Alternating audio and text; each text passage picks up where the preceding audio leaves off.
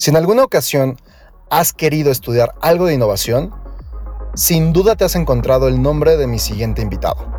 Es uno de los pioneros en el tema de innovación a nivel Latinoamérica, primer mexicano que habló del tema y es autor de 10 libros. Hoy en día no nada más se encuentra en el tema de innovación empresarial, sino ha migrado y evolucionado a un tema de innovación personal. Para mí es un gusto y un honor tener conmigo a Ricardo Perret. Esta entrevista te la recomiendo mucho, no te la pierdas. Bienvenidos a Mentes Disruptivas, soy Miguel Cardel. Mentes Disruptivas con Miguel Carderi.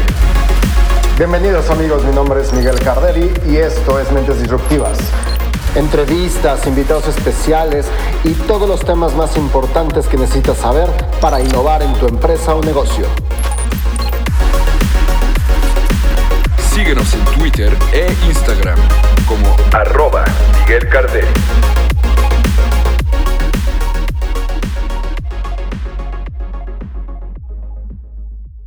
Amigos, ¿cómo están? Soy Miguel Carderi y estoy muy contento de tener, aunque sea a larga distancia, pero tener con nosotros a Ricardo Perret. Eh, quiero comentarles, y también se va a enterar ahorita Ricardo de esto, cuando yo empecé con los temas de innovación, cuando empecé a investigar todo el tema, porque en México no había muchas cosas en ese mercado, en, ese, en, en, estos temas de innovación, pues uno de los nombres que saltó a la luz fue justamente Ricardo Perret, que ya estaba haciendo bastantes cosas en México y en algunos otros países en temas de innovación empresarial. Bienvenido Ricardo, ¿cómo estás? Miguel, gracias a ti y a todo tu público. Gracias por la invitación. Al contrario, gracias por darnos estos minutos. Oye, pues primero que nada, muchas felicidades porque realmente en los, en los años que llevas trabajando has generado muchísimo impacto tanto a empresas como a personas. Y ahorita platicábamos fuera del aire que, que tu vida profesional está como ahorita pues más bien marcada por dos etapas importantes. Y quisiera empezar con la primera. Tú llevas en la parte de, de innovación empresarial un rato ya, más de 12 años te dedicaste a eso. ¿Cómo fue que empezaste? Porque cuando empezaste realmente en México y en Latinoamérica casi no se hablaba de este tema. De acuerdo, sí, eh, y por eso empecé en ello, ¿no? Porque yo vi ahí un océano azul eh, lleno de oportunidades te cuento de una manera muy, muy breve este, mis inicios en esto. Eh, yo soy Piedras Negras, Coahuila, originario. Me voy a estudiar a los 17, 18 años a Monterrey. Sin embargo, en la transición entre irme a estudiar eh, eh, de la preparatoria a la carrera a Monterrey, mis papás organizaron un viaje a la Ciudad de México. Gracias a Dios en aquel tiempo no teníamos el dinero para pagar aviones y nos vinimos en autobús, hicimos 18 horas en el camión de Piedras Negras hacia México y fue una convivencia muy bonita que ya ni estábamos los tres, yo creo. Ellos sabían que yo me iba a ir de Piedras Negras para tal vez nunca volver y así sucedió. Eh, y al llegar a la Ciudad de México, gracias a Dios, no teníamos el dinero, para eh, pagar hotel y nos quedamos en casa de una tía. Y esta tía eh, era la tía eh, mística holística dentro de la familia. Y en ese tiempo venía llegando de la ciudad, de, bueno, de, India y ella había aprendido a hacer regresiones en la India en uno de sus tantos viajes y nos motivó a hacernos una regresión que acababa de aprender y pues nosotros dijimos que sí. Ella nos enseñó a respirar de una manera eh, eh, hiperventilación, digamos, una, una hiperrespiración por la boca, nos tendió en el suelo, nos puso una música, nos puso un incienso, nos puso un tapaojos y en ese momento yo me fui literalmente al pasado, porque para eso sirve la regresión, para activar la memoria celular y para irnos al pasado. Yo me fui justo al periodo de mi alcoholismo. Yo había sido alcohólico entre los 12 y los 17 años, eh, un alcohólico no aceptado, pero si tomas de, martes a domingo hasta, hasta, que te caigas en el suelo, a que te pateen los amigos, a que jueguen contigo, a que, etcétera, pues este eres un alcohólico. Definitivamente. El punto es que yo en esa regresión encontré el por qué yo era alcohólico y este es otro tema eh, eh, de, otro, de otro podcast tal vez. Pero yo encontré mi, mi, desconexión de algo interno y mi apego a algo externo como sustituto, que era el alcohol. El punto es que al encontrarlo, pues sané, sané emocionalmente de eso y de mi alcoholismo. Entré a la carrera eh, tuve un, un, gran desempeño en esa carrera, saliendo me fui a estudiar una maestría en política pública. Al regresar llegué a la Ciudad de México a trabajar al gobierno federal, la Secretaría de, de la Función Pública, después de, la, después de la Secretaría de Hacienda. Y de la Secretaría de Hacienda yo brinqué al Banco Mundial por azares del destino y por, por temas ahí. El punto es que en el Banco Mundial yo descubrí en el 2003 que la tendencia en el mundo de los negocios era la innovación. Ya eh, la calidad había dejado de ser la moda, la calidad ya se había asentado como un tema default. Quien no tuviera calidad, pues moría y punto, no le volviera a hacer un pedido y listo. Entonces ya no era la moda la calidad, ya era un default. Ahora lo que venía de moda era innovación y pocos sabían realmente las bases de la innovación. Había muy pocos libros sobre innovación. Yo me los chuté todos los sabidos y por haber en ese tiempo. Eh, el punto es que eh, en el Banco Mundial descubro que esta es una tendencia y empiezo a dar pequeñas conferencias y talleres de cómo pasar de ser eh, una, una empresa pequeña o familiar a ser una empresa grande gracias a la innovación. ¿Cómo innovar? Y entonces, eh, entre tantas conferencias y pláticas que empecé a dar, eh, me di cuenta que podía cobrar más por dar conferencias de innovación que por trabajar en el Banco Mundial. Con mucha gratitud me despido del Banco Mundial, pongo mi empresa de consultoría en innovación, tal vez la, la única o dos, tres había en aquel tiempo en México, y me empieza a ir muy bien. Pero en el camino descubro que para innovar, una clave era entender o es entender a profundidad al cliente. Y pues en aquel tiempo yo digo, ok, vamos a hacer investigación. Y mientras estamos haciendo investigación de una manera muy racional, pues le preguntábamos a la gente qué es lo que quería, nos decía que listaba ciertas cosas en su producto, servicio, experiencia del cliente, agregábamos eso y no es que funcionaba muy bien lo que aplicábamos. Y me preguntaba por qué. Y entonces eh, mi tía para esos eh, tiempos ya hacía regresiones un poquito más en forma, de manera colectiva. Yo le ayudaba en algunas ocasiones. Y ahí caigo en cuenta que si en la regresión hacemos una exploración del inconsciente para sanar dolores emocionales, ¿por qué no aplicaba esa dinámica de exploración del inconsciente en el mundo de los negocios para entender la programación inconsciente de los consumidores y de esa manera saber eh, eh, qué, por qué y cómo innovar. Oye, y le dimos al clavo. Oye, antes de, entrar, porque la verdad es que son dos temas sumamente importantes y que hoy están en boga, pero que en ese momento no lo eran, que es este, esta parte del entendimiento del cliente y obviamente la parte de innovación. Decías ahorita que en el, en el Banco Mundial diste la tendencia eh, ¿Dónde fue que te, que, te informaste o qué tipo de libros, o si te acuerdas de los libros o el primer libro que leíste de innovación que dijiste, esto definitivamente es lo mío, o va por aquí, esto es lo que quiero?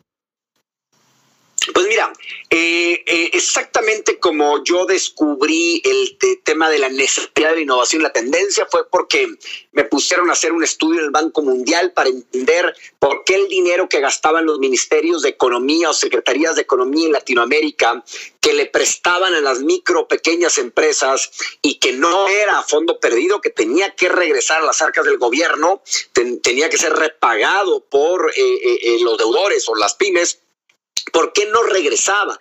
Solamente se colectaba el 72% del dinero. Me imagino que sigue siendo algo similar a la fecha. Y una de las, de las razones de las 17 o 20 que encontramos era que eran empresas creativas a las que se les prestaba y no innovadoras. Okay. Eran empresas con ideas diferentes, pero no ideas innovadoras que agregaran valor por sobre lo que ya existía en el mercado. Okay. Entonces, eh, yo me di cuenta que para ayudar a estas empresas que pagaran sus deudas, había que ayudarles a que fueran innovadoras, no simplemente creativas y para eso se requería una serie de pasos y demás. Entonces, yo empecé a leer los libros de administración, no eran libros de innovación como tal. Okay. Este, uy, estos nombres, aquellos de Peter no sé qué, y, y, ya sabes, los, los nombres que escribían sobre administración, incluso sobre calidad pero no sobre innovación como tal. Los libros realmente de innovación salieron hasta 2008, 2010 por ahí, cuando la innovación ya tomó su curso de una manera mucho más fuerte. Sí, de hecho, digo, me estás diciendo 2003, o sea, realmente, como bien dices, todavía en el 2003 estaba todavía en boga todos los, los sistemas de calidad. Y, y, y, justamente también te quería preguntar esa parte.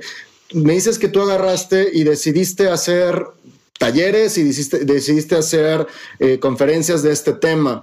En, en, México realmente de innovación estamos hablando, digo, salvo algunos ejemplos como, como tú, realmente ya bien, bien de innovación estamos hablando de hace cinco años para acá. O sea, estamos hablando del 2010 para acá, que cuando realmente las empresas como que se volvieron un poquito más em, sensibles al tema.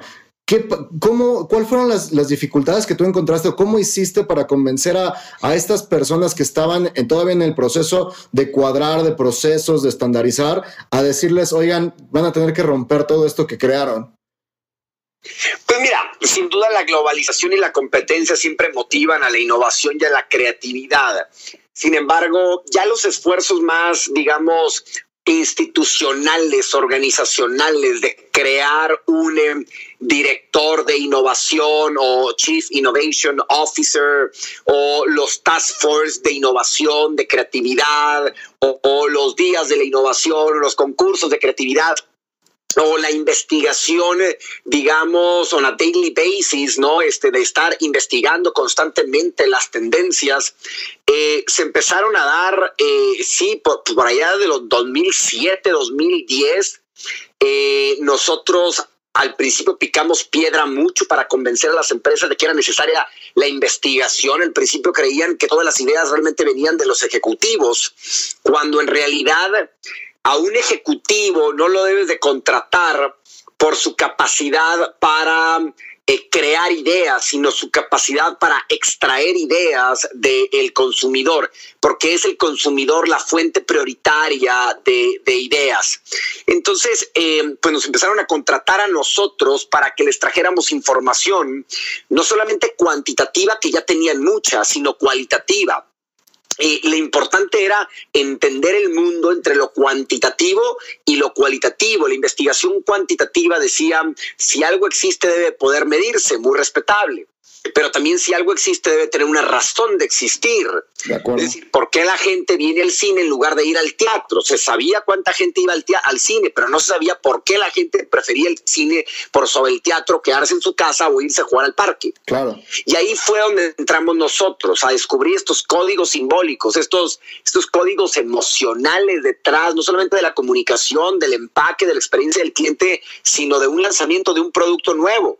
Empezamos a probarlo, que, que, con esta información del inconsciente del consumidor lanzábamos productos y eran todo un exitazo, una nueva marca de restaurantes, tarjeta de crédito, de aerolínea, un nuevo hotel, un nuevo yogurt, un nuevo chocolate, una nueva bebida, lo que fuera, eh, cuando venía con el input del inconsciente del consumidor se volvía brutalmente eh, relevante, digamos, para el consumidor porque hablaba su lenguaje. Y, y esta parte, ¿cómo, Digo, me, eh, me, queda claro porque me, digo, me queda claro que tu experiencia con tu tía fue, eh, ha sido y fue determinante para todo lo que haces. Esta parte del inconsciente. Pero bueno, estamos entrando como un tema prácticamente de eh, neuromarketing, que, que también lo manejas, es neuromarketing, perdón. Este, pero todo lo que tú has hecho y toda esta parte que me estás contando de tus inicios, básicamente fue empírica, o sea, fue a prueba de error y estar buscando las cosas, porque técnicamente no había nada que te certificara en, ese, en, ese grado. O sea, En, educación, creo que la primera maestría de innovación salió en el 2014, o sea, aquí en México. Entonces, ¿cómo fue que llegaste a, desarrollar ese código y cuánto tiempo te tardó en desarrollarlo? Eh, en realidad nuestra fuente de información o de inspiración en aquel tiempo fue más el mundo de la psicología y el mundo de la neurociencia. Eh, en aquel tiempo andaba por ahí un francés, Clotaire Rappel, eh, tomando inspiración también de Paul de Maclean o Maclean, neurocientífico y tomando también inspiración de otros eh, antropólogos también muy reconocidos, eh, Levi Strauss y otros. Entonces, yo me clavé mucho en la parte de la sociología, de la antropología, de la psicología y de la neurociencia. Empecé a estudiar mucho eso y empezamos a generar una nueva forma de, distribuir el mercado, en lugar de verlo de una manera sociodemográfica, empezábamos a entender el mercado de una manera neuropsicográfica. Le metíamos una parte, la parte eh, pues, neurológica, la parte eh, eh, psicológica. Y, la verdad es que eso nos ayudó mucho a, entender cómo funcionaba el cerebro del consumidor. Entendimos que había tres grandes eh, cerebros, el cerebro neocórtex, el racional, el lógico, el arquitecto matemático dentro de nosotros, el límbico emocional y el reptílico primitivo. Hoy creo yo que en realidad tenemos que guiarnos eh, a partir del cuarto cerebro que es el corazón, pero eso ya es de mi, de mi nueva etapa de, vida. De la segunda etapa. Porque en aquel tiempo yo estaba, yo estaba programado y preparado para tratar a los, a los seres humanos como animalitos consumidores, como datos, y, y la verdad es que era parte de la culpa que yo venía cargando de ser un programador de los consumidores para que siguieran compre, compre, compre. Y, y, poco a poquito me fui dando cuenta que no era el camino. Y hoy que ayudo a las empresas, yo ayudo a verlos como seres humanos, no como animales, no como reptiles, no como seres primitivos que les vas a comprar, véndales lo que le vendas si se lo vendes de una manera emocional. Hoy, ¿cómo ves esa evolución de, ese entorno que te tocó en temas de innovación empresarial a como, se está dando hoy en día, eh, eh, que ya está más en boga, pero que se está yendo como un extremo de, ser una moda y que no saben todavía las empresas cómo aterrizarlos. ¿Tú, tú cuál es tu opinión del entorno hoy en temas de innovación empresarial? Pues mira, em, yo creo que los resultados son muy evidentes. Eh, las empresas internacionales que sí le metían o le metieron mucha, mucha investigación eh, psicológica, antropológica, neurológica, son las que han sobresalido más. Cuando tú le preguntas a un cliente mexicano, eh, dime cuatro o cinco productos nuevos, muy innovadores que reconozcas en el mercado, no te van a nombrar ni uno solo mexicano. Te van a nombrar la mayoría internacional o extranjero. Y eso es una, una tristeza, ¿no? Claro. En primer lugar. En segundo lugar, Sí, hay algunas empresas que han eh, eh, innovado mucho, eh, pues mexicanas o internacionales aquí en el país. y también yo creo que los millennials son parte responsables de esa tremenda innovación. La creatividad de los millennials, la capacidad de, los millennials de entender, me refiero a, chavos entre 22 y 35 años, de entender de una manera muy sensible al, al cliente, al mercado, eh, ha ayudado mucho. Se han hecho esfuerzos, yo siempre les decía, si la innovación te importa, pon un presupuesto de innovación. En el pasado no existían presupuestos para la innovación, para, la, para la creatividad, no existía. O sea, eh, entonces lanzaban un concurso o definían un nuevo producto y luego no había ni de dónde sacar dinero para, para invertirle. Eh, no había personas capacitadas para, para seguir todo el pipeline de, la innovación, para darle seguimiento, para dialogar con los ingenieros, con los, los eh, en la planta. En el pasado, por ejemplo, un empaque lo creaba un ingeniero dedicado a estructuras. Correcto. ¿No?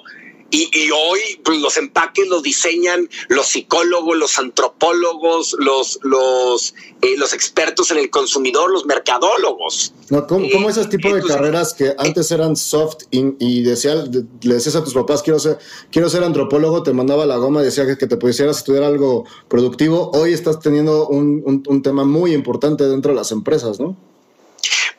Eh, sí, sin embargo, se requiere la combinación de, herramientas y de capacidades. Eh, hay escuelas de antropología, pues que no saben nada del consumidor como tal, saben mucho, mucho de estructuras sociales, sobre todo de antaño, eh, de cómo se organizaban, cómo eran productivas, esto, lo otro, pero no la parte más actual hay empresas de negocios han tratado de incorporar psicología y antropología al mundo de los negocios, algunas lo han hecho bien, otras lo han hecho muy mal. Eh, algunas, por ejemplo, eh, nosotros fuimos los primeros con un laboratorio de neurociencias aplicadas al marketing. Este, nosotros fuimos los pioneros en el tema de neuromarketing, mis dos socios y yo. Eh, yo me asocié en el camino con Eduardo Cacha, un, eh, un extraordinario eh, hombre de negocios, pero también con una visión antropológica empírica muy buena de Guadalajara y un pues, gran vendedor, Jürgen Clary, boliviano, que lo conocí entre Miami y México y nos hicimos socios y la verdad es que crecimos la empresa bueno, pues fue, fuimos allí un mini emporio de ocho oficinas, teníamos controlado el mundo de la investigación cualitativa y eh, eh, eh, de profundidad. Todas las empresas multinacionales nos buscaban, cobrábamos lo que se nos pegara la gana. Yo escribía libros, daba conferencias. La verdad es que nos fue bastante bien en todos los aspectos, con excepción de uno, me clavé demasiado en el mundo empresarial, demasiado en el mundo científico y me olvidé de mí, me olvidé de mi espiritualidad, me olvidé de mi corazón, me olvidé de mi familia y eventualmente en la vida me pasó la factura. Claro. Para terminar esta etapa de, tu vida profesional, ¿Cómo ves? Eh, hay muchas empresas que en México el 80% de las empresas son pymes y, y prácticamente el 90% de esas empresas no tienen idea cómo desarrollar o no le dan la importancia a la innovación. ¿Cuáles serían dos o tres consejos que tú les darías a estas empresas para que hagan algo diferente y que realmente busquen el crecimiento y no nada más la, la supervivencia? Mira, la innovación ya es un default hoy por hoy en las empresas. Tienes que estar creando y tienes que estar innovando todo el tiempo y para eso tienes que estar escuchando a tu cliente y observándolo todo el tiempo. Eso es, eh, eh, es clave. Y no solamente es un tema de negocios, es un tema de ser justos, de amar a tu cliente, porque yo hoy puedo sintetizar 12 años de carrera en el mundo de la innovación empresarial, 250 proyectos de investigación y de innovación en tres grandes frases. Ama a tu producto, Tienes que amar a tu producto y para amarlo todo el tiempo tienes que estar innovando, innovando, innovando, innovando. Cuando ya lo ves viejo, ya no lo amas, tienes que seguir amándolo y amándolo y para que te enamore tu producto hay que estar creando creando sobre él. Ama a tu cliente. Y para amar a tu cliente es darle realmente algo bueno, algo positivo. Sí que lo desee, pero algo positivo también. Escúchalo, eh, eh, eh, obsérvalo, toma en cuenta su retroalimentación, sé justo en el precio, sé emocional en la comunicación, dale una gran experiencia al cliente. Y tres, ámate a ti mismo, porque el mejor vendedor del mundo es aquel el que, el que se quiere a sí mismo, el que se ama a sí mismo verdaderamente, si no el cliente lo detecta y, te evita. Perfecto. Ahora sí, me decías hace ratito, me fue increíble en todos los aspectos, pero me abandoné a nivel personal. Y me imagino que ahí es donde se da ese, ese brinco o, o ese rompimiento a lo que hoy estás haciendo en todos los temas holísticos, como, como comentabas que hacía tu tía, este, y estás trabajando ahora en la evolución o la transformación personal. ¿Cómo se da ese proceso?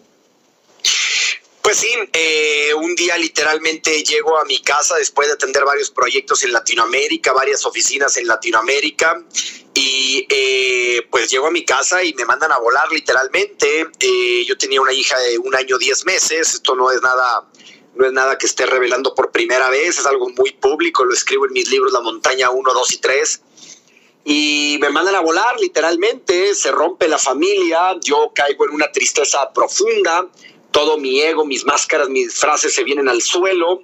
Eh, había construido mucho en, a nivel empresarial, y a nivel profesional, pero no a nivel personal. Estaba estudiando un doctorado en psicología profunda, me había vuelto un e-, ególatra de los títulos, de los diplomas, de la intelectualidad, de la ciencia, y me había desconectado de lo más profundo del ser humano, de la esencia, de la verdadera naturaleza del ser humano yo estaba siguiendo programadito como, pues como oveja, como hormiguita, la programación que el sistema educativo, que el marketing, que, que pues desde tu casa te van programando a expandir, expandirte, crecer, acumular, este, eh, eh, desbaratar a la competencia, pa, pa, pa. Y la verdad es que andaba, andaba caminando muy lejos, muy rápido, pero muy, eh, pero en el camino, en el camino incorrecto. Gracias a Dios, esta mujer me ubicó, me, me puso en mi lugar gracias al trancazo que me dio. Yo digo que es un ángel encarnada a quien adoro con todo mi corazón, la mamá de mi hija. Y, y, me ubicó, me ubicó y yo me tuve que ir a llorar a un rancho que tenía en donde había una montañita eh, y ahí sané yo, reconectándome con la naturaleza, eh, de la que Dios nos rodea y, reconectándome la espiritualidad, haciendo a un lado la ciencia y la psicología, por un lado, haciendo a un lado los negocios por un rato, eh, eh, me empecé a reconectar a mi espiritualidad y solté todo lo que no tenía que ver con mi espiritualidad, vendí oficinas, solté clientes, eh, me di un año sabático para reconectarme conmigo mismo, empecé a meditar, hice retiros, ayunos, eh, eh, silencios, cuartos oscuros, plantas maestras, chamanes, gurús, y, y recurrí a todo lo que hubiera ahí para absorber. Yo siempre he sido muy bueno para sintetizar. Soy muy capaz de, de, no sé, escuchar una hora de un video, una conferencia, tomar tres grandes frases, integrarlas en las otras que he tomado otras fuentes y crear algo muy poderoso para mí, para los demás. Y fue así que empecé a desarrollar metodologías que le permitieran a otros, como me estaban sirviendo a mí, sanar primero su dolor emocional y dos, reconectarse a su espiritualidad, que es la fuente de la plenitud, es de donde venimos y es a donde vamos. Todo lo demás es fachada y es, es mera egolatría. Desde el inicio de tu, de, tu historia o de tu, de, tu carrera, la parte holística está muy presente. Cuando eras chiquito, te presentaste con tu tía y les invitó a esta, a esta regresión. ¿Cuál fue tu reacción en esa primera etapa que no conocías esta parte? Este, en ese primer experimento de, de, algo espiritual y cómo, cómo lo, lo, podrías empalmar con esta nueva etapa que estás haciendo? O sea, ¿qué, ¿qué, tanto tuvo mucho que ver esa primera, primera sesión de regresión a lo que estás haciendo hoy? No, pues todo, la verdad es que todo, eh, porque yo ahí a los 18 años descubrí el poder del inconsciente y que todo residía en el inconsciente, en el inconsciente que es eh, no solamente el inconsciente freudiano, sino el inconsciente junguiano. El inconsciente para Freud es todo lo que vamos acumulando a lo largo de esta vida, eh, básicamente desde que nacemos. Sin embargo, el inconsciente freudiano es un inconsciente que es un umbral o es una puerta a múltiples dimensiones, dimensiones espirituales, dimensiones incluso en el vientre materno, este, eh, eh, kinestesia, eh, clariaudencia, audiencia, clarivisión, clarividencia, muchas cosas, ¿no? Y para mí hoy pues entiendo cada vez un poquito más, pero estoy muy distante de entenderlo todo la magia del universo. Esa primer eh, regresión sí me abrió un panorama totalmente distinto.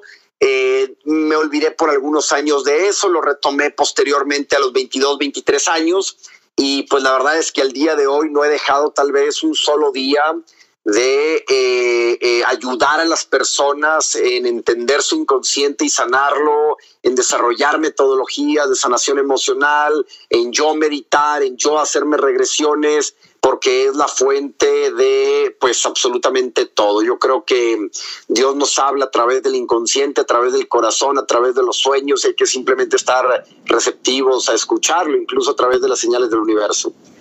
¿Y cómo tomó la gente alrededor tuya, tanto profesional como personal, esta, esta transformación de Ricardo? Porque me imagino que, bueno, primero que nada fue muy drástica, ¿no? Y, la segunda, fue. este, pues haber sido una sorpresa y justamente para poder arrancar esta nueva etapa, pues seguramente hubo ahí, no sé, ¿cómo lo tomaron alrededor de ti?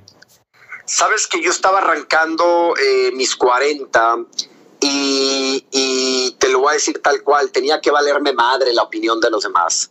La década de los 40 yo decreté eh, justo al entrar a los 40 que iba a ser la década de mi autenticidad, que no iba a vivir en base a lo que los demás pidieran o quisieran para mí, que, me, que no me iba a importar nada.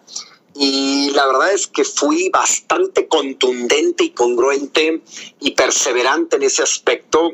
Eh, incluso pues eh, los amigos más cercanos a mi alrededor incluso mi madre o mis hermanos fueron mis grandes maestros porque al retarme eh, me ayudaban a identificar esas, esos lugares que todavía no estaban descubiertos o cubiertos por mí. Entonces, cuando yo escuchaba que un amigo me retaba con su crítica, eh, eh, me impulsaba a verlo como maestro y aprender un poquito más de eso. Hoy me siento mucho más fuerte. La verdad es que cualquier persona que quiere emitir una opinión de eh, eh, pues lo que yo hago, imagínate, o sea, yo le ayudo a la gente a, descubrir su poder sexual, su energía vital, escuchar el corazón con el estetoscopio, eh, utilizo el cacao como una planta maestra que nos invita a hablar desde el corazón, hago regresiones, tengo un centro de transformación, hablo de Dios, de la espiritualidad, de la magia, incluso reto a muchos religiones a que ya dejen de mentirnos, a que ya llegó la hora de decirnos la verdad de todo lo que saben y que han venido guardando Invito a los jóvenes a reconectarse a su poder interno, a dejar de depender del marketing, del consumo, de, la programación externa. Invito a los maestros a que dejen de enseñar un sistema estandarizado de que todos somos iguales y que ayuden a sus estudiantes a descubrir el verdadero poder de ser auténticos y libres. ¡Wow! Pues la verdad es que y no solamente yo me emociono cuando lo estoy sé que los demás también, pero he visto la transformación de las personas, he visto a las personas sanar, no solamente físicamente, sino emocionalmente, he visto a las personas quitarse la venda de los ojos y, y ver la realidad desde otra perspectiva, he visto a la gente reconectarse a Dios, eh, he visto magia, magia pura, eh, eh, en todos los aspectos, ¿no? Dios manifiesta en nuestra vida a través de toda su creación, de los animalitos, de las plantas, del sol, de la luna, del fuego, del agua, del viento, de, la tierra.